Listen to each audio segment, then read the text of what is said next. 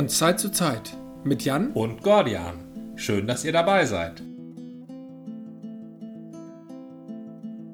Es ist ein guter Tag. Ah, okay. Ich muss hier tatsächlich noch ein paar Einstellungen äh, ändern, weil äh, ich aufgrund eines aktuellen Projektes hier bei mir ein bisschen rumgekruckelt hat, habe an den Klangeinstellungen. Was machst du denn aktuell für ein Projekt? Ich digitalisiere. Was digitalisierst du? Oh, ich bin, ich, ich würde sogar sagen, ich bin im Digitalisierungswahn. Das ist cool. Kann ich voll ausnutzen. Äh, ich habe nämlich was zu digitalisieren. Ja, dann mal Toe. Also ich, ich hab... habe jetzt, ich, ich digitalisiere mit dir ja schon zusammen seit circa zehn Jahren Fanzines.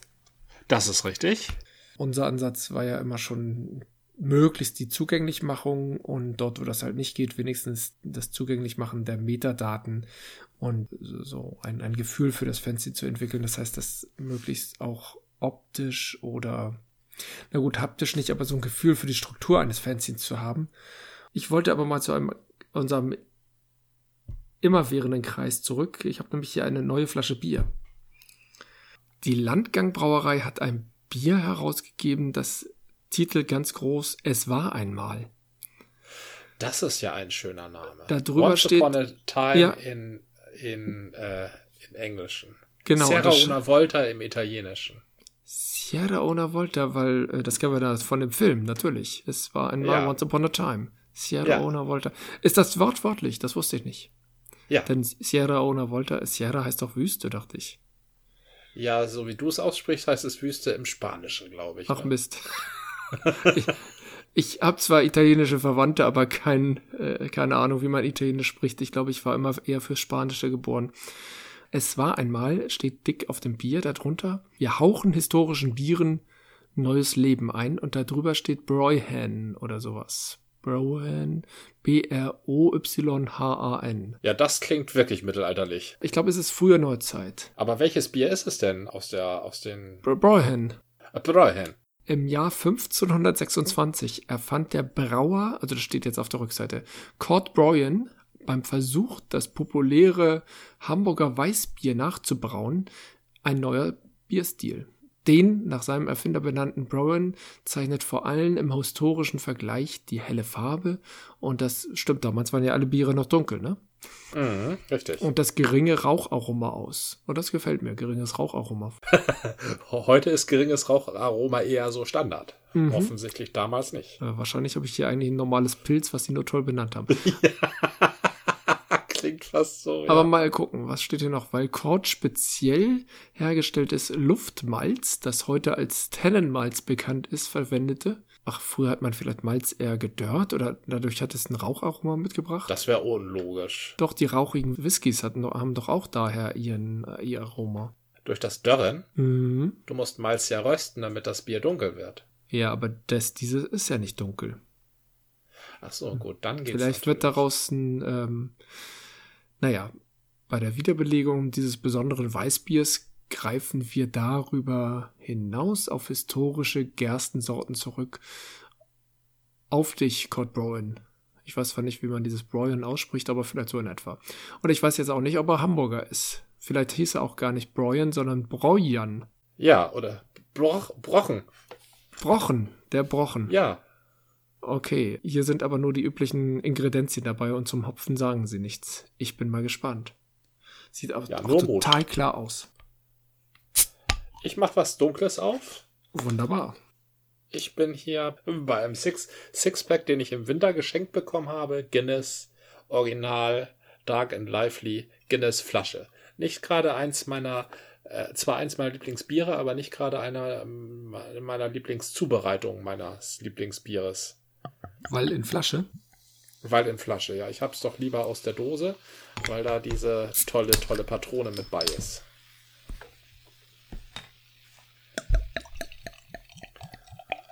Und oh, das ist aber ein helles. Und oh, das hat auch Power. Ich höre das bis hier sprudeln.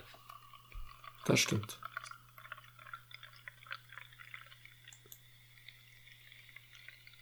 Ich bin ja ein bisschen ängstlich und habe mir deswegen noch als Sicherheitsbierchen helles dazugestellt. Als ein Sicherheitsbier ist immer klug.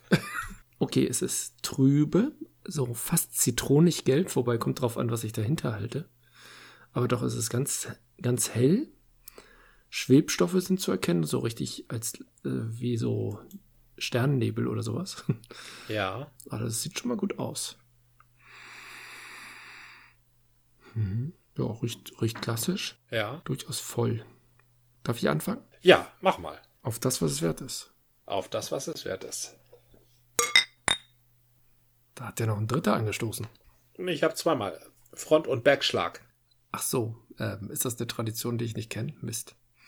Aber ich war ja beim Digitalisieren, denn das nur ein paar Fanzines digitalisieren, das hätte ich dir auch schon vor zwei Jahren erzählen können. Ja, sondern es passiert noch mehr? Es passiert noch mehr im Familienkreis äh, und äh, von einer Freundin. Ach so, mit der hatten wir auch schon mal ein Interview geführt, damals zu Notre Dame, zu dem Brand von Notre Dame. Mimi. Äh, mit Mimi, genau. Die hatte früher einen Mann, der Fotograf war. Zwar nur äh, nebenberuflich war das wahrscheinlich, aber schon auf sehr professionellem Niveau und der hat Kameras gesammelt und das hat er mit voller Leidenschaft getan. Und der hat ganz viele Negative halt hinterlassen. Leider auch sehr unsortiert. Und mein Vater meinte, da wenn, das war, die waren früher ehemalige Kollegen beim NDR. Mein Vater sagte, da wären noch ganz große Schätze. Ja. Mimi hat ja früher in der Galerie gearbeitet, hatte auch mal eine eigene Galerie und die hatten halt ganz viele Kontakte so im Künstlerbereich. Ja. Und dort werden ganz viele Schätze, ich sag mal ganz grob im kulturellen, von irgendwelchen Zeitereignissen oder Begegnungen oder auch Personen, die Mimis Mann damals fotografiert hat. Ich weiß nur, dass er zum Beispiel mal eine Fotosession mit Evelyn Hamann gemacht hat. Das Wow. hatte ich mitgekriegt. Also die Fotos jetzt, sind jetzt nicht dabei, die hat halt Evelyn Hamann selber bekommen. Aber bis zu der Ebene sind Fotos bei ihm vorhanden und die liegen da so rum. Und da ist eine Frage, wie kann man jetzt eigentlich einen großen Satz von Dias und Negativen digitalisieren? Ja. Eigentlich an, angefangen hat das, weil meine Schwiegermutter gesagt hat, sie hat da noch drei Sätze, diese Magazine alter Dias. Und da wollte sie mal gucken, ob da noch ein paar schöne dabei sind. Und dann Ja. dachte ich, naja, dann kann ich das ja mal so ein bisschen untersuchen. Ich kenne ja noch mehr in meinem Umfeld, die digitalisieren. Vielleicht kann man alles in einen großen Pott werfen und mal gucken, wer das Ja. in Masse gut hinkriegt. Meine Eltern haben auch noch irgendwie ein paar Ordner mit so, so Einlegesätzen mit Negativen. Oder die, nee, meine Eltern haben mehr so äh, Negative tatsächlich. Und dann wäre halt wirklich die Frage, wir haben irgendwie mehrere tausend Negativ- und, und Positiv-Dias. Wer kann das irgendwie erstmal über, in eine Übersicht bringen, die, die man sich angucken kann und sagen, das ist interessant und das nicht? Also sowas wie so einen Schnellüberblick. Ja. Und dann in ordentlicher Qualität scannen. Ja. Ich hatte mir mal für den Eigenbedarf vor pff, fünf, sechs, sieben Jahren, ich weiß auch nicht, ist schon eine Weile her, einen äh, Dia-Scanner gekauft, der so als Standalone-Gerät funktionierte. Da ist im Prinzip nichts anderes als eine schlechte Kamera drin, die genau auf diese Brennweite eingestellt ist, dass man dann das Ganze als JPEG bekommt und das wird dann halt rübergeladen in den Rechner. Aber der hat keine gute Korrektur oder da ist nichts sinnvoll eingestellt mit Farbprofilen. Dann kriegst du halt wirklich das meistens ausgeblichene, farblich verzerrte oder, oder verfärbte Ergebnis raus und dann kannst du dir überlegen, ob du da irgendwie noch Energie reinsteckst. Und da bin ich halt immer noch auf der Suche. Das wäre, fände ich halt ganz interessant. Was mich aber tatsächlich interessiert, wenn, also mein Vater meint, bei Mimi lägen circa 150.000 äh, Negative. Wow. Ähm, weiß nicht, ob er da vielleicht übertreibt oder was durcheinander gebracht hat, aber es könnten schon sehr viele sein. Ja. Und, und ich hatte immer mal gedacht, gibt es nicht eine, da- das wäre auch die Frage dann wieder Richtung Wikipedia und äh, kulturelle Schätze heben oder bewahren. Ja. Gibt es nicht Gruppen und Stiftungen, die sich solcher Bildschätze, wenn sie zumindest eine gewisse Relevanz haben, annehmen, sichten und gucken, was da tatsächlich ähm, von für verwendbar und äh, erhaltenswert ist? Ich bilde mir ein, sowas gibt es, aber ich wüsste überhaupt nicht, wo ich da suchen sollte. Ja. Also ich habe, ähm, da kann ich etwas zu sagen. Ich habe bei einem Das Projekt ich mitgemacht. Ja, ich habe tatsächlich bei einem Projekt mit. Also erstmal muss ich dir da natürlich ganz gnadenlos den Zahn ziehen, was man immer wieder, worauf man immer wieder trifft, ist mir selber schon passiert. Man erbt etwas oder es kommt etwas auf einen zu oder man hat einen Dachbodenfund oder man kriegt was übergeben und denkt, oh, das ist ja fantastisch. Mhm. Da müssten ja die und die Leute richtig was mit anfangen können. Das ist bestimmt ein Schatz. Und dann kommst du damit irgendwo hin zum Briefmarkenkenner oder zum Münzkenner oder äh, und der sagt so. 1,50. Und der sagt 1,50, aber nur, weil ich den Gefallen tun will. so. Mhm. Das ist, das ist eine, eine schwierige Sache. Erstmal mit den Rechten. Na, erstmal müssen die Rechte geklärt sein, damit das in die Wikimedia Commons kann. Die Wikimedia Commons ist, hat, glaube ich, auch so einen Weltkulturerbestatus mittlerweile. Das ja. ist die Bilddatenbank, aus der sich die Wikipedia speist. Mhm. Freie Bilder sind da drin. Ja. Na, und da da speisen nicht nur Privatleute ein, ich, ich, ich speise da viel ein, aber auch Behörden, zum Beispiel irgendwelche Bundesbehörden speisen ja. da Bilder ein und eben auch Privatleute. Und da ist es immer schwierig, wie ist es mit den Rechten? Wer ist der Ersteller des Fotos? Und wenn der Ersteller des Fotos noch keine 70 Jahre tot ist, ja. dann ist es überhaupt sehr schwierig, diese Bilder zu übernehmen, wenn die nicht der Ersteller einspeist. Na? Das heißt, der Erbe kann nicht mehr entscheiden, also wenn jetzt ein ja. Erbe sagt, ich gebe diese Bilder unter einer CC-Lizenz frei, geht das nicht, mhm. weil der Ersteller das nicht gemacht hat? Richtig. Der Erbe kann das schon machen, äh, das fällt aber irgendwann auf. Äh, aber eigentlich geht das nicht. Du kannst selber. Genau, ist es, ist es denn erlaubt? Das heißt, der Erbe ja. kann von profitieren, aber der Erbe kann nicht die Urheberrechte aufgeben oder, oder sagen. Nein, nein, nein. Okay. Weil der Erbe behauptet ja auch zunächst einmal, dass er der Erbe ist. Na? Das kann man, kann man ihm nun glauben oder auch nicht. Na gut, in diesem Fall ist es klar. Äh, richtig, ja, aber das, wie gesagt, das ist, das ist schon schwierig. Es gibt keine Sichtergruppe. Leider gibt es keine Sichtergruppe. Ich war mal in einer Sichtergruppe drinne, mhm. weil sich das Fritz Schumacher Archiv also das ist dieser Baumeister, dieser Hamburger Baumeister, ja, der ja. in den 20er Jahren hier in Hamburg quasi alles weggebaut hat. Das Schiederhaus zum Beispiel, oder? Nee, war das, nee, das, das Schiederhaus war ja gar nicht von ihm. Nee.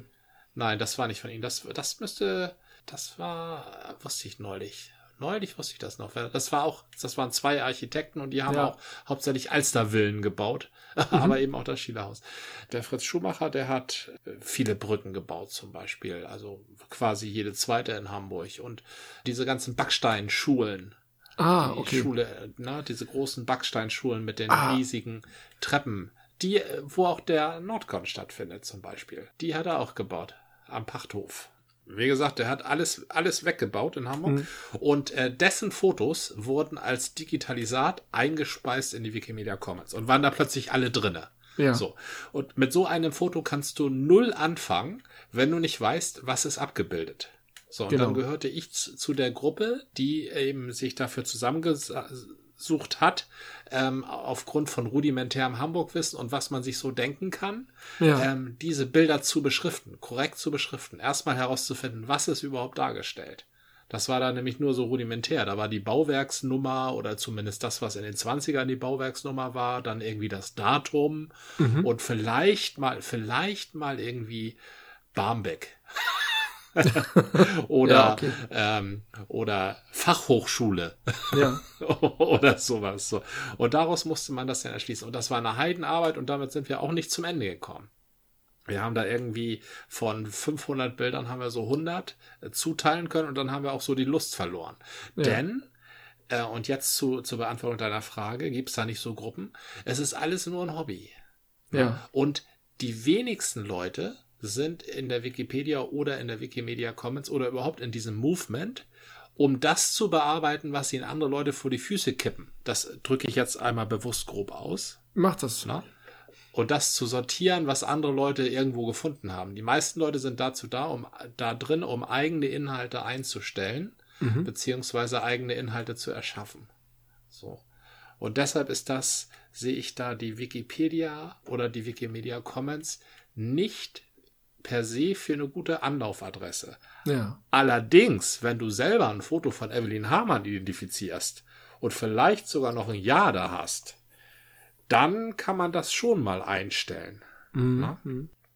Na, aber gerade aber so ein, so ein Wust Also so ein Konvolut, ein ungeordnetes Konvolut und dann hoffen, dass das jemand sortiert. Da gibt's nichts, leider. Da gibt's nichts. Die Personaldecke ist dünn. Verstehe, verstehe. Und die Interessenlage, die Interessenlage ist da halt auch nicht gegeben. Das sind keine Leute, die jetzt mal ein halbes Jahr irgendwie detektivisch tätig werden wollen. Ja. Du findest da Leute, die wollen schon mal ein Problem lösen. Also wenn du Fragen an Wikipedia stellst oder so, da kommen schon Leute und, und helfen dir.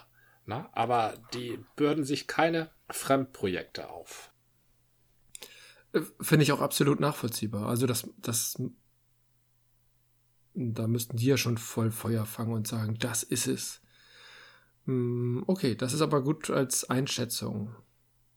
Irgendwie hatte ich das Gefühl, vielleicht gibt es Gruppen, die genau sowas nur ständig tun. Aber das, müsst, das müssten ja auch bezahlte sein. Ich glaube, Google Books macht sowas. Es wird bei Wikimedia wird schon eine Menge Leute bezahlt. Ich glaube, in Deutschland sind 150 Leute angestellt bei der Wikimedia. Ui, Aber die beschäftigen ja. sich eben nicht mit sowas. Die beschäftigen sich halt mit Außendarstellung und rechtlichen Sachen. Dann gibt es da auch noch ein paar Programmierer Mhm. Aber die machen halt leider nicht sowas. Also ich persönlich als User würde das auch total nützlich finden, wenn wir da einfach irgendwie Leute hätten, die richtig arbeiten müssen.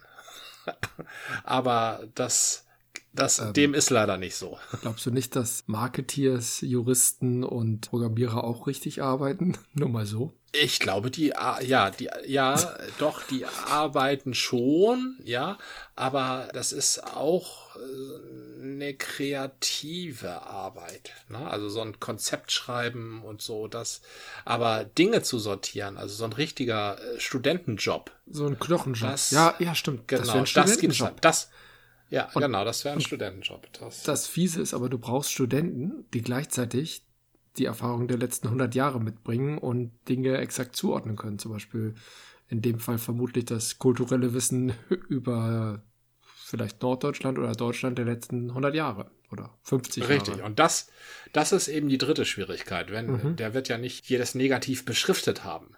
Na, also wenn du Evelyn Hamann identifizierst, dann heißt das nicht, dass du da das mit, ich sehe, ich sehe es, das ist jetzt Evelyn Hamann, äh, habe ich jetzt so interpretiert, kannst du die nicht auf Wikimedia Commons hochstellen. Das geht einfach nicht. Nachher war das eine Evelyn Hamann-Imitatorin. Ja, richtig. Wer weiß das genau. schon, ne? Das ist leider eine große Schwierigkeit. Allerdings, wenn du, wie gesagt, wenn du da erst, erstklassig identifizierte Dinge findest oder ja. Leute, dann können wir da in Einzelfällen drüber reden. Aber diese Vielleicht. richtig großen Werkstätten heißt das in Wikipedia. Also ja. Kartenwerkstatt oder sowas. Ne? Stimmt, das habe ich auch schon die, gelesen, ja. Ja, die so richtig solche Dinge im Auftrag machen. Da, die binden sich keine so großen Projekte ans Bein. Ja, letztendlich ist es ja ein ähnliches, ähnlich großes Projekt oder nein, nicht ähnlich groß, aber ein vergleichbares Projekt wie das Fanzine-Archiv. Und das mache ich ja auch, weil ich da halt persönlich involviert bin. Das, das begeistert Richtig, mich ja. halt, da war ich selber daran beteiligt. Ich frage mich auch immer, ob da jemand ähm, profitiert. Ich bekomme ja immerhin von der von fandom.com täglich eine Meldung über ähm, äh, darüber, wie viele Seiten aufgerufen worden sind und das geht tatsächlich, mal sind es am Tag so 10, mal sind es auch 60, wobei 60 ist schon eher mehr. Das ist alles im kleinen Bereich. Aber trotzdem gibt es halt offenbar ein Interesse und einen Bedarf, dass die Leute sich die Seiten irgendwie angucken und da was nutzen. Also das finde ich. Aber 60 Aufrufe ist doch toll. Das gibt doch nur so, wie viele Seiten gibt es? 1000? 1000, ja. Da hat ja, jemand irgendwie ein Fanzine durchwühlt, sag ich mal. Aber das ist doch klasse. Ja, also ich, ich finde das ja auch. Ich sehe da durchaus einen Sinn in der Aufgabe. Es ist kein Massenphänomen. Das war auch nie so gedacht. Mhm. Aber es ist erhalten für nachkommende Generationen, um es mal so auszudrücken. Ich finde übrigens dieses Bier gefällt mir. Es, es wäre. Dein spät, spätmittelalterliches Bier. Bräuhahn. Ja, ich sollte eher Bräuhahn sagen. Oder Bräuern. Mhm. Ja, das ist tatsächlich ein gutes Sommerbier. Warum? Ich glaube, ich hatte das im Winter allerdings gekauft. Das hat auch nur 4,5 Prozent, also ist ein leichtes, nettes Bier. Ja. Mhm. Naja, viereinhalb ist ein, ist ein, gute, ist ein gutes Biervolumen, ne? Ja, ja, ja, völlig im, im Rahmen. Also ja. nicht, auf jeden Fall nicht zu viel. Ja, ich habe meistens habe ich das Gefühl, die Biere versuchen immer die 5% gerade so zu erreichen. Waren die 5% irgendein Wert, den man nicht überschreiten sollte, weil man dann mehr Steuern zahlt oder irgend sowas? Ja, es gibt so Werte, die man nicht überschreiten darf, weil man Steuern zahlt, aber das sind die Stammwürzewerte. Ach so, Also das hattest du schon mal sich gesagt. an der ja. Stammwürze. Ja, ja. Und die Stammwürze, aus der Stammwürze kommt der Alkohol, das stimmt. Je mehr Stammwürze, desto mehr Alkohol kann das Bier erreichen. Mhm. Aber wie viel Alkohol tatsächlich erreicht wird, liegt natürlich daran, wie weit du den Brauprozess durchführen lässt. Na? Je länger du Alkohol erzeugen lässt, umso mehr Alkohol hast du nachher. Du kannst aber auch mit sehr viel Stammwürze ganz, ganz wenig oder gar keinen Alkohol erzeugen.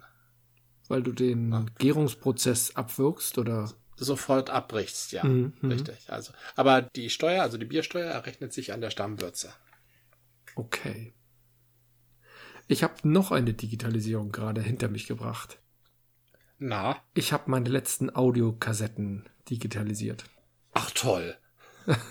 Tatsächlich hatte ich immer noch ein so ein altes Kassettendeck von Technics im Keller stehen und Ja. Tatsächlich von auch ganz akzeptabler Qualität. Also ich konnte überhaupt nicht klagen, obwohl das Gerät jetzt 40 Jahre fast alt ist. Ich glaube von 81 Ja. oder 82. Und die Kassetten waren auch einigermaßen gut erhalten. Die lagen immer schön im Keller in so einem Karton. Das waren so 30 Stück und der Großteil war das Frühstücksradio der 90er. Also Ach. vom, vom ähm, genau, Frühstücksradio, wer das nicht kennt, mit Y geschrieben. Früher auf FFN, später gab es das nochmal auf Radio Fritz, glaube ich. Bekanntester Vertreter ist heute wahrscheinlich Oliver Kalkofe, ne? Oliver Welke. Stimmt, Oliver Welke ist ja jetzt noch populärer. Okay, Oliver Kalkofe und Oliver Welke sind beide tatsächlich eher später dazu gekommen, aber ich bin auch erst später dazu gekommen. Das lief ja, glaube ich, schon seit 87. Und begründet haben das, glaube ich, ähm, Sabine Bulthaupt. Ich überlege gerade, Liebold hieß nicht Oliver Mist. Der war immer ein bisschen im Hintergrund. Ein, ein Herr Liebold, dessen Name mir nicht einfällt.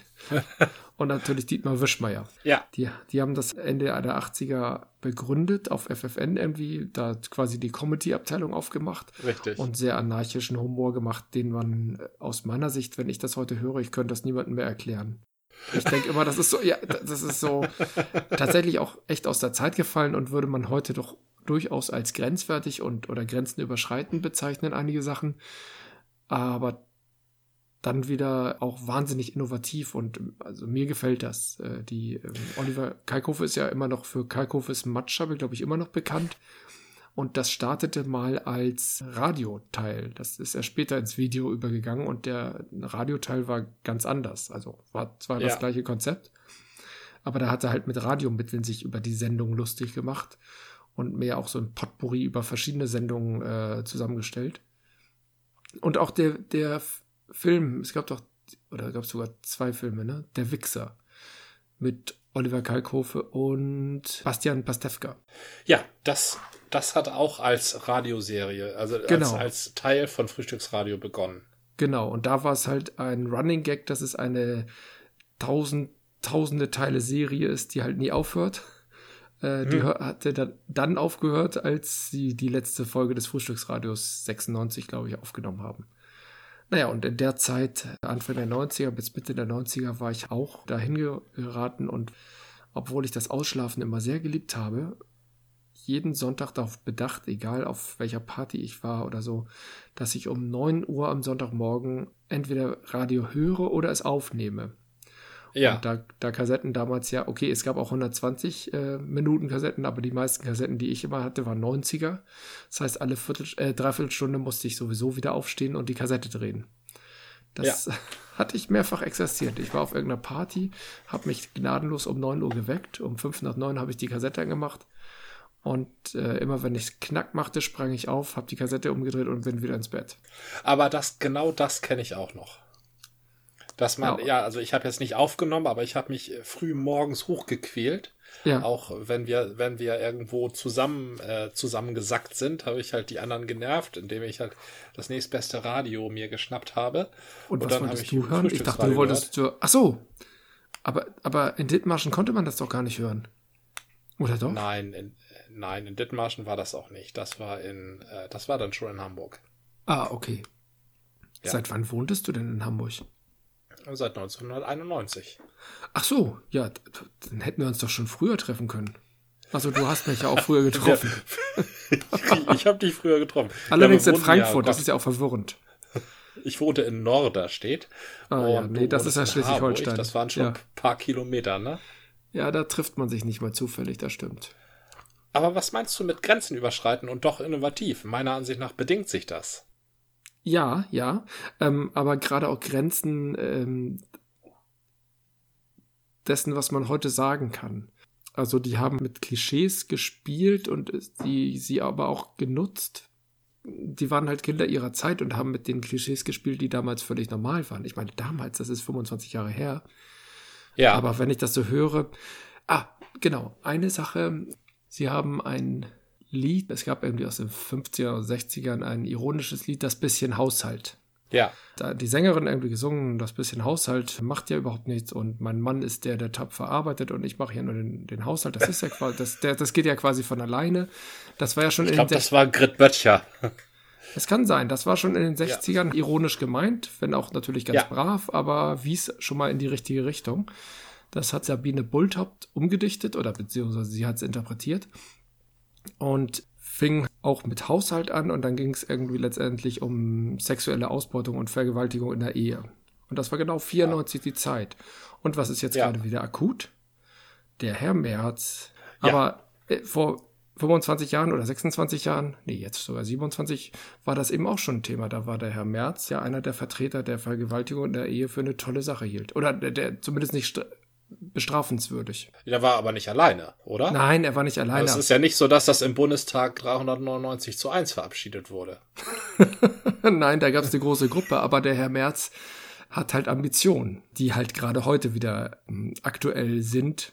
Und äh, deswegen war das halt äh, so schön Zeitgeschichte nochmal direkt vor Augen geführt. Also das hat mir sehr ja, gut gefallen. Ja, das ist passend, das stimmt. Mhm, mh. Aber das ist ja, also hat sie sich aber schon dagegen ausgesprochen. Ja, ja, hat sie sich. Okay, dann, dann, ist, oh. dann ist es ja nicht so unbedingt grenzüberschreitend. Nee, äh, das stimmt, das ist kein gutes Beispiel für grenzüberschreitend. Das war, das war eher ein Beispiel für innovativ, beziehungsweise dem Zeitgeschehen entsprechend. Hm. Übrigens äh, ist Sabine Bulthaup auch äh, CDU. CDU, ich weiß, CDU-Mitglied. Die war damals Pressesprecherin ja. von Wulff, glaube ich, als er Ministerpräsident war in Richtig. Ja. Mhm. ja. ja, ja, das hatte mich auch erstmal schockiert und letztendlich das war der erste Schritt zu sagen, es könnte ja vielleicht sein, dass in der CDU manche Menschen sich verirrt haben, die ich durchaus okay finde. Ich glaube, das war so der erste Schritt. das, war, das warst du nicht gut. auch mal in der CDU? Ich war auch in der CDU, ja. Ich war sogar in der Kaderschmiede. Ja, in der Jungen Union, von dem man ja auch immer die hm. schlimmsten hm. Geschichten hört. Aber die hast du mir ja auch erzählt. Ich kann dir auch nur schlimme Geschichten aus der Jungen Union erzählen, aber bei ja. mir ist es wenigstens aus der ersten Hand. Ja. Das, das finde ich gut. Also, das stimmt. Ja. Naja, auf jeden Fall äh, sind jetzt alle Kassetten durch. Es war auch bei weitem nicht alles erhaltenswert, aber das muss man ja auch erstmal akzeptieren. Die einzigen Musikkassetten, die für mich noch wichtig waren, waren die vom Keiler. Das war ja so eine, so eine Art Mini-Convention für Rollenspieler. Oder gibt es heute noch? Das ist ja was, äh, eher ein Einladungskon, wie sich das so schön nennt. Ja, das ist ein Einladungskonto, das ist relativ klein, ja. Genau, so 50, 70 Leute, so je nachdem. Und da gab es von Anfang an immer so ein Mixtape, so als Begrüßungsgeschenk. Und das mhm. fand ich war, war extrem schön. Das hatte Momo sich damals ausgedacht. Und die drei Kassetten von 99 bis 2002, ja, da fehlt irgendwie eine jetzt. Die 2000er habe ich nicht mehr. Na gut. Aber die drei oh. Kassetten oh. hatte ich immer noch aufgehoben weil ich teilweise auch überhaupt nicht wusste, was das für Stücke sind. Und die konnte ich jetzt weitestgehend identifizieren. Ach, klasse. Mit den heutigen Tools der Erkennung von Musikstücken ging das plötzlich viel einfacher, als damals zu raten, was ist denn das? Ja. Und das war, war ja auch irgendwie ganz schön. Also ich wollte hier gerne ja, wissen, was habe ich damals eigentlich gehört? Und wenn, als ich Momo dann fragte, was ist denn das eigentlich, dann meinte sie dann gerne auch mal, ach, das weiß ich jetzt auch nicht mehr. ja, was man so gut fand äh, vor 15, 16 Jahren. Das, na, sie hat, ähm, na, sie hat für mich da schon Sachen draufgepackt, die waren innovativ, also, äh, also für mich unbekannt zumindest. Also das gab neue aha. Impulse für mich. Ähm, je nachdem, was sie gerade gut fand, sie kam ja eher aus dem, na, das wäre zu einseitig gesagt. Ich wollte gerade sagen, aus dem Goth-Bereich, aber äh, das, das war ein Aspekt. Also sie konnte sich für ganz viel begeistern. Ja. Dexys Midnight Runners hatte sie auch sehr geschätzt, zum Beispiel. Aber das hatten wir irgendwie in einer vorherigen Folge mal. Haben wir schon mal drüber gesprochen, ja. Haben wir drüber gesprochen, genau. Ach ja, ich habe heute wieder ein Stück, das äh, wäre noch mal was. Ein Klassiker, ein Klassiker. Du wirst es. okay, Also, ich- weil, also ich, äh, Ich, ich habe mir extra was rausgesucht, wo ich denke, das müsstest du eigentlich kennen. okay, gut. Ein, ein Stück, was ich halt auf den Kyla-Kassetten gehört habe, war äh, ist eins der bekannte, das bekannteste von REM. Und es heißt? Das bekannteste von IM, da fallen mir drei, vier ein. Shiny Happy People, äh, in dieser Reihenfolge vielleicht. Shiny Happy People, Losing My Religion und Bad Day, würde ich sagen. Das sind so die bekanntesten. Ich würde behaupten, du hast völlig recht, Shiny Happy People war seinerzeit noch bekannter, aber ich glaube, bis heute ist Losing My Religion irgendwie das bekannteste geblieben, vielleicht so. Aber das ist vielleicht nur Ja. meine persönliche Sicht. Und ich habe da, ja, ich verstehe den, ich, me- meine Religion verlieren. so weit komme ich. Ich habe da nie, ich, ich habe da nie irgendwie einen Sinn erkannt. Worum geht's denn da? Also, ja, das ist, das nie einen Sinn erkannt, ist hübsch. Losing My Religion ist ein amerikanischer Ausdruck, den wir auch im Deutschen haben. Wir nennen das, ich, ich glaube, Fall vom Glauben ab. Oder jetzt Fall Ah. vom Glauben ab. Ja, Na, das ist Losing My Religion ähm, im Amerikanischen. Also das ist eine Sache, mit der er da spielt. Es geht um einen Mann, der äh, verlassen, ja, der fürchtet, verlassen zu werden. So von dem, von dem, also das lyrische Ich singt einen Gegenüber an, der oder die das lyrische Ich äh, verlassen möchte. ja. Und er kennt diese, er kennt schon diese, meint schon diese Anzeichen zu erkennen, die darauf hindeuten, dass dieser Schritt bald gegangen wird. Also I see the distance in your eyes zum Beispiel. Gleich, Ja, kommt ja. gleich ganz vorne in der allerersten Strophe. Und dahinter kommt dann sofort, oh nein, jetzt habe ich zu viel gesagt. Oh nein, I said too much. Ah, Na? das heißt, er So. bewertet sich halt auch immer. Und Kennt man ja. er ich auch bewertet von sich mir. sofort, richtig. Ja, Das ist, das ist genau das, oh nein, jetzt habe ich zu viel gesagt. Das ist äh, in der Annäherung zweier Menschen. Also wenn es auf die wirklich persönliche Ebene gehen soll. Aber du weißt noch, du weißt, du willst diesen Menschen ganz viel erzählen, aber du kennst ihn noch nicht genug. ja, Ja, dann gibt's dieses, oh, jetzt habe ich zu viel gesagt. ja. ja. Und äh, bei ihm ist es halt die Furcht, das Gegenüber auf die Idee gebracht zu haben, du guckst mich gar nicht mehr richtig an. Oh nein, jetzt fällt, jetzt habe ich es dir gesagt und dann fällt dir auf, dass du mich eigentlich gar nicht mehr richtig anguckst. Das ist eine ganz, ganz kluge, eine kluge Beobachtung zwischenmenschlichen Umgangs, zwischenmenschlichen Miteinanders. Dass man es ausspricht und erst dadurch Realität wird. Ja, richtig. Oder zumindest der, der Sprecher es befürchtet, Genau. dass es dadurch Realität wird. dass es dadurch Realität wird, ja, richtig. So, und das ist das Thema, das gleich in der allerersten Strophe gesetzt wird. Und darum geht es die ganze Zeit in diesem, dieses Oh no, I, I, I said too much kommt auch mehrmals, mehrmals vor. Ja. Ne? Das So, ist schön immer, wenn du dann, das habe ich auch schon bei anderen Stücken so gesehen, wenn du dann eine Liedzeile, oder eine Passage aussprichst, dann denke ich, ja, habe ich auch schon gehört. Habe ich aber nie Ja. so einordnen können. Ja, ja. Richtig, und das wird nachher noch gebrochen, indem er dann im Refrain hinterschiebt, I haven't said enough. Oh no, I said too much. I haven't said enough. Stimmt. Ja. Ja. Ich habe nämlich, ich habe nämlich noch gar nicht alles dargestellt, was ich empfinde. So und das, diese, diese Empfindungen sind scheußlich. Ich, ich stehe in der Ecke, ich stehe im Spotlight, also ich, ich, ich stehe offenbar vor der ganzen Welt. Ich glaube, ich habe dich lachen gehört, ich glaube, ich habe dich tanzen gesehen. Das sind diese, also es schwingt zwischen Idealisierung, ich Ja. erzähle die, dir, wie sehr ich dich verehre, wie sehr ich, wie gut ich dich verstehe. Und indem ich dir erzähle, wie gut ich dich verstehe, verstehe ich sehr gut, dass du mich nicht mehr liebst. Und dadurch kommst du auf die Idee, dass du mich nicht mehr liebst. Habe ich das, Wa- Was, was für eine Qual. Ja, ja, super. Danke. habe ich das gut, ja, genau, eine Ja, auch- Ausweglose auch so- so- pointiert. Also so auf den Punkt gebracht und so kurz. Genau, und das ist der Mensch, dem vorgeworfen wird, du schweigst mich immer nur an. ja, das ist der Mensch, der lieber gar nichts sagt, bevor Ja. er das alles sagt. Ja. Das fühlt sich an, als würde ich meine Religion verlieren, als würde ich etwas verlieren, was ich dringend brauche, denn es ist meine Religion, aber was ich notwendigerweise verlieren muss, wenn ich anfange, es rational, und das macht er in diesem Lied, zu hinterfragen. Das ist ein Dilemma, was wir alle kennen. Also zumindest die, ich kenne das. Ja. Ja. Ja, genau. Das ist ein bekanntes, ein bekanntes Dilemma. Das ist eine sehr feine Beobachtung und das ist ein, ja, ein geniales Lied. Losing My Religion ist, also, Wobei vom, vom Text, vom Aufbau, Ja. vom Arrangement, von der Instrumentierung, das ist so ein ganz feiner Mandolinenklang, mit dem das einklingt und mit dem Mhm. das ausklingt. Das ist ein tolles Stück. Wenn ich darüber nachdenke, dieses vom Glauben abfallen funktioniert ja im Deutschen schon anders. Also es ist verwandt sicherlich, aber Mhm. ähm, die zumindest anders als in dem Stück ist äh, Losing My Religion im amerikanischen äh, nur im amerikanischen. Ich nehme mal an, im, Eng im britischen Englisch funktioniert das wiederum ein bisschen anders. Wendungen entwickeln sich ja gerne. Also ich kenne es aus dem Amerikanischen, weil ich häufiger amerikanische Nachrichten sehe. ja.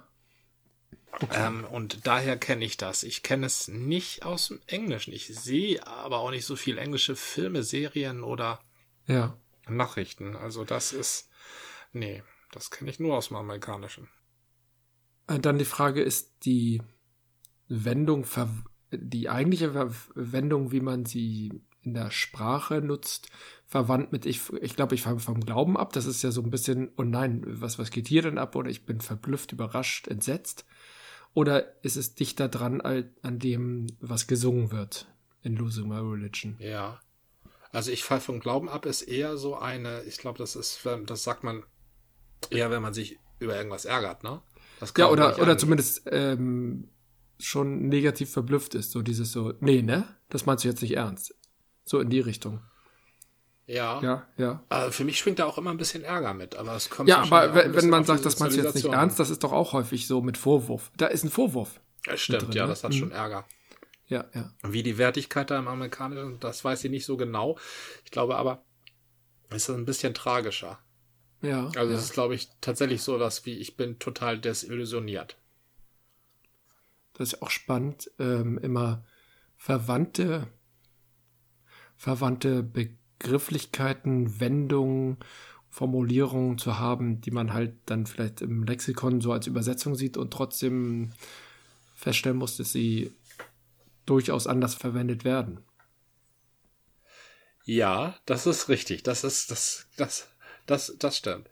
Das, Das, macht mir ähm, ja als ja. Ähm, Englisch unaffin ist vielleicht nicht der richtige Begriff, aber der ich halt mein, äh, der ich mit dem Englischen immer wieder hadere, sage ich mal so, ähm, Ja. ist natürlich eine zusätzliche Herausforderung, weil man dann denkt, ah ja, genau so ist es gemeint und dann ist es doch ganz anders gemeint, weil halt die Sprachpraxis einfach fehlt. Ja, irgendwann, aber ne, dann empfiehlst du mir Jonathan Strange, Strange und Mr. Norrell auf Englisch zu gucken und dann finde ich die deutsche Version und dann gucke ich mir das auf Deutsch an. So, so einfach bin ich gestrickt. Also es hat immer einen gewissen Wert, sich mit einer Fremdsprache zu beschäftigen. Das ist allein schon eine intellektuelle Übung. Es ist eine gute intellektuelle Übung und es ist eine intellektuelle Übung, die nicht schwer zu vollziehen ist. Also man kann ja Englisch auf vielen Ebenen gucken. Du kannst ja Englisch zum Beispiel eine dir total bekannte Serie gucken und Ja. du verstehst aus dem Kontext sehr viel, auch wenn du das Englisch jetzt speziell nicht verstehst. Also wenn du jetzt eine Folge Lucifer auf Englisch sehen würdest, Mhm. würdest du sie verstehen, auch wenn sie dir neu wäre, weil du generell weißt, worum es geht und was der Lucifer normalerweise will und was die Detektivin normalerweise so will. Na, beim Dr. Ja, Who ja, es, ja. glaube ich, ähnlich. Also Ja, äh, noch eine Stufe einfacher, du guckst es mit Untertiteln und liest die Untertitel, während du die Worte hörst und, und bringst dann beides zusammen. Also es ist eigentlich eine sehr einfache Übung. Fit Tatsächlich bei untertitelten Filmen habe ich das eher, bin ich häufig von den Untertiteln weg, weil die Synchronizität zwischen Untertiteln und ähm, Gesprochenen nicht immer gegeben ist. Nicht, Ja, nicht, dass das sie falsch richtig. übersetzt sind, sondern einerseits sind die manchmal die Abfolge der Sätze oder der, der, der Inhalte in einem Satz ist verschieden. Manchmal wird in den Mhm. Untertiteln auch verkürzt. So, dann steht da was völlig anderes, als oben gesagt wird. Trotzdem, inhaltlich passt das noch meistens, wenn das gut gemacht ist. Und es, gibt halt immer einen Versatz. Und ich weiche dann häufig darauf aus, dass ich mich an die englische Sprache halte. Das geht ja. Ich, ich konzentriere mich dann und verstehe das ja meistens. Gerade weil es halt auch ja. in einem gewissen Zusammenhang ist. Mir entgehen da sicherlich Feinheiten. Humor dürfte meistens äh, schwierig werden, zumindest wenn es feiner Humor ist. Oder Humor mit äh, Wortspielen oder etwas, die, die entgehen mir dann. Und wenn ich dann einfach nicht mehr weiterkomme, dann gucke ich halt nach unten und sage, ach, okay, dann lese ich mal jetzt kurz die Untertitel, um wieder ein bisschen reinzukommen. Das ist so ja. mein Umgang mit Untertiteln. Das mache ich schon ab und zu, das mache ich bevorzugt im Kino. Da gucke ich mir gerne englische Originale mit Untertiteln an.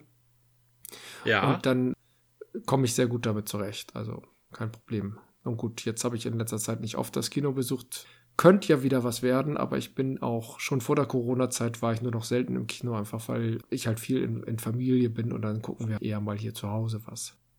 Und das ist ein sehr gutes Argument gegen das Kino. Aber auch eins der wenigen Argumente ich, gegen das Kino. Ich, ich, ich, bin doch so ein Kinofront. Ich war früher drei, in 30 Filmen oder so im Jahr. Also in, in meinen ja. Hochzeiten und habe das immer sehr genossen. Aber die Flexibilität, die ich hier habe und wo man dann sagt, okay, gucken wir nicht jetzt, gucken wir in 20 Minuten, das geht im Kino nicht. Das ist eine feste Verabredung und das ist mit Kind, was dann vielleicht doch ein bisschen, also klar kann man das alles organisieren, aber man muss es halt organisieren, wenn man dann irgendwie einen Termin hat. Oder ich ja. gehe allein ins Kino, fußläufig um die Ecke habe ich auch ein Kino, aber habe ich mache ich auch tatsächlich nur selten, weil alleine ins Kino ist auch wieder nicht so schön, finde ich. Dann lass uns doch zusammen ins Kino gehen. Ja, das klingt ja erzählt, total traurig. Machen wir wieder. Äh, warst du nicht ja. der Mensch, der ständig mit seiner Frau ins Kino ging, weil er meinte, ach, jetzt habe ich das Thema so mit meiner Frau entdeckt, deswegen gehe ich lieber mit ihr, was ich dir äh, nicht, nicht verwehren möchte oder, oder ähm, nicht sagen möchte, dass es äh, doof wäre. Nur hin und wieder dachte ich, hey, da gehe ich mal mit Jan ins Kino und dann, nee, ich war schon oder nee, ich gehe schon und deswegen, nee, doch nicht. Ja, das, das stimmt. Also Superheldenfilme läuft nicht. Tatsächlich, tatsächlich bin ich den Superheldenfilmen auch die kann ich auch hier zu, zu Hause gucken, das ist kein Problem. Solange sie ja, woanders zu kriegen auch, ja. sind als bei Disney Plus. Oh, ich habe Netflix übrigens erstmal wieder gekündigt. Ach nein. Ach, warum? Hast du durchgeguckt? Ja, genau. Ich habe die Serie durchgeguckt. Wir hatten noch ein paar andere Sachen geguckt. und ähm, übermorgen, nee, überübermorgen läuft das Ding aus erstmal. Aber total nett. Die sagen einem, okay, sag uns doch mal warum und so. Also nicht so, wie ich das jetzt sage. Und wenn du dir das anders überlegst, wir halten dein Profil noch zehn Monate äh, quasi warm. Da sind noch die Daten da. Ach. Da kann ich mich dann wieder anmelden und dann wieder sagen, okay, ich zahle dann halt meine acht 10 oder 12 oder wie viel Euro auch immer, also je nachdem, welche Qualität und, und was man halt so braucht, wie viele Accounts oder wie viele Parallelzugriffe, reicht uns eigentlich nur einer und dann kann ich halt wieder starten. Also ich finde das ex extrem kundenfreundlich. Das ist mal ein netter Datenkrake, ja. Ja, ja. Das ja. kann man so sagen. Also genau, Datenkrake sind sie trotzdem. Ich habe mir das Profil von mir runterladen lassen, die ganzen Daten, und du siehst halt genau, wenn ich eine Suche gemacht habe, dann sehe ich jeden Buchstaben, den ich eingegeben habe. da war ich so ein bisschen so, Mensch, lasst mich doch mal ausschreiben und dann könnt ihr die Suche speichern. Ihr müsst doch nicht jeden Buchstaben und dann sozusagen die entsprechenden Ergebnisse. Die speichern, so, wo du, Pause hast, gemacht hast. ja, ja, ja. Also ich gebe okay, halt, was weiß ich. Ähm, die wollen es wissen. Space Force ein. Die fangen an, bei S gibt es folgende Ergebnisse, bei SP gibt es folgende Ergebnisse, bei SPA gibt es folgende Ergebnisse und so weiter und so fort. Fand ich ein bisschen spooky. Space Force, das ist doch Donald Trumps ähm, neue ja. ähm, Branch of Branch of äh, genau, Branch of the vierte. Military, ne? Genau, genau. Und da haben sie eine Boah, äh, ironische Serie drüber gemacht. Ich habe in die erste Folge reingeguckt und fand den Ansatz extrem nett. Also der, die machen sich ja. wirklich lustig darüber, aber ich glaube, der Funke springt nicht über. Oh. Also ich, ich will die Serie nicht verurteilen. Ich glaube, andere kommen damit ähm, mit mehr Spaß. Ich werde die eine Folge noch zu Ende gucken. Manchmal sollte man wenigstens der ersten Folge die Gelegenheit geben. Ich war einfach zu müde. Äh, das ist ja auch nicht so hilfreich, aber ich glaube, das ist nicht meine Serie, was ja in Ordnung ist. Ich, ich, hab, ich höre ja sowieso auf erstmal. ja, man kann, also die Leute, die sich für alles gleich begeistern, das sind meistens die Leute, die sehr viel, sehr unglücklich sind im Leben, weil sehr viel Leere existiert.